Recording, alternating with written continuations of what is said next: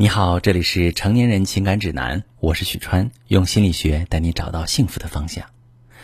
如果你看见你的伴侣跟其他异性聊得火热，你会吃醋吗？大多数人是吃现在进行时的醋，用心理学的话来讲，这叫嫉妒。有些人会特别在意伴侣的过往，在这类人的认知里，若是爱上一个人，我就要占据他生命的所有，在遇到我之前，他留着空白等我。我在咨询室里遇到这么一位女士，她向我讲述国庆时她老公大学同学结婚，碰到前女友还一起拍了照。女士特别担心，怕她老公与前女友旧情复燃，于是这位女士总是不断的问她老公的过去。老公被问烦了，觉得很荒唐。女士自己也很苦恼，也认为自己的行为不可理喻，却总是控制不住自己。在这类人的心里，不论伴侣与前任的情感经历多普通。他们都没办法释怀，伴侣的感情史就像一根刺，深深扎在他们心里。为什么有的人不能接受自己的爱人曾经爱过别人呢？从心理学的角度分析，主要有以下两个原因：第一，自我否定。有的人总是纠结于爱人的过去，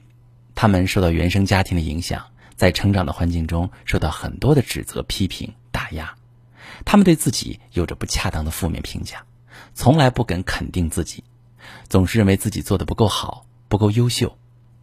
他们没有被好好的认可过、珍惜过，所以他们不会爱别人，更不会爱自己。长大后走进婚姻中，心里总会担心：如果爱人看到自己不够好的一面，会不会也离开自己？害怕那个不被接纳的自我就会暴露出来，于是，在爱人面前就变成一个自我怀疑、缺乏价值感的人。这样自我否定的人无法接受现在的自己，对感情存在着深深的不确定性。他们不能肯定自己在感情中的所有付出，通过与爱人的前任做比较来确定自身的价值。如果比较结果是自己比别人优秀，才会觉得自己有被爱的价值。他们总是把更多的精力用于自我的内耗上，自己跟自己打仗，最后遍体鳞伤、精疲力尽。结果越是自责，越是难以做出改变，和爱人的关系也处于恶性循环中。那第二个原因呢是低自尊，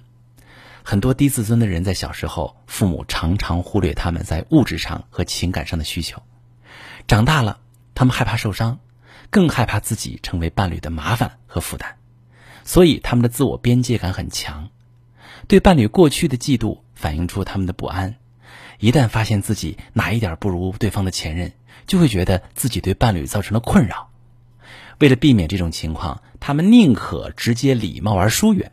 那两个人的感情也会因此而出现问题。这种低自尊的人呢，是典型的怀疑论主义者，他们总会怀疑自己跟伴侣的感情，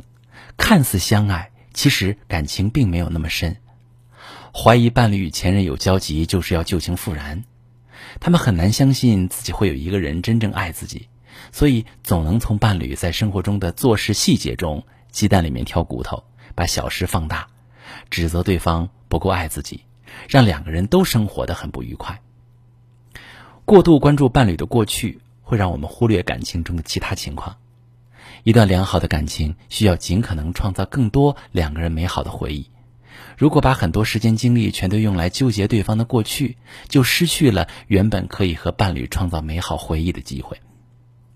我们和伴侣的关系也会因为缺少情感流动而止步不前，甚至因为这些负面的交流而中断两个人的感情连接，让彼此的心越来越远。还有些人虽然不会在表面上反复追问，但是啊，他们的不满和不安还是会在感情中的很多时刻暴露出来。比如他们会变得非常情绪化，因为一点无关紧要的小事无故发脾气，或者总是提出一些无理的要求，验证伴侣对自己的爱。伴侣可能会觉得莫名其妙，却又不知道哪里出了差错。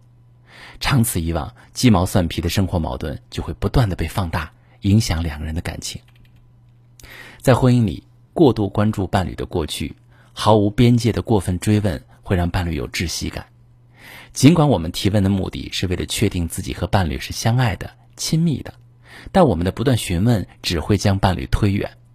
伴侣感觉到回答问题时的压抑气氛，想要避免被追问，会越来越逃避回家。当伴侣的很多负面情绪得不到释放时，可能就会向外寻找，发生外遇，导致两个人感情危机。如果你也遇到类似的问题，不知道怎么处理，可以把你的情况详细跟我说说，我来教你怎么解决。我是许川，如果你正在经历感情问题、婚姻危机，可以加我的微信：幺三二六四五幺四七九零，把你的问题告诉我，我来帮你解决。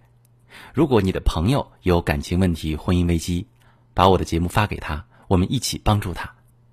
喜欢我的节目就订阅我、关注我，我们一起做更好的自己。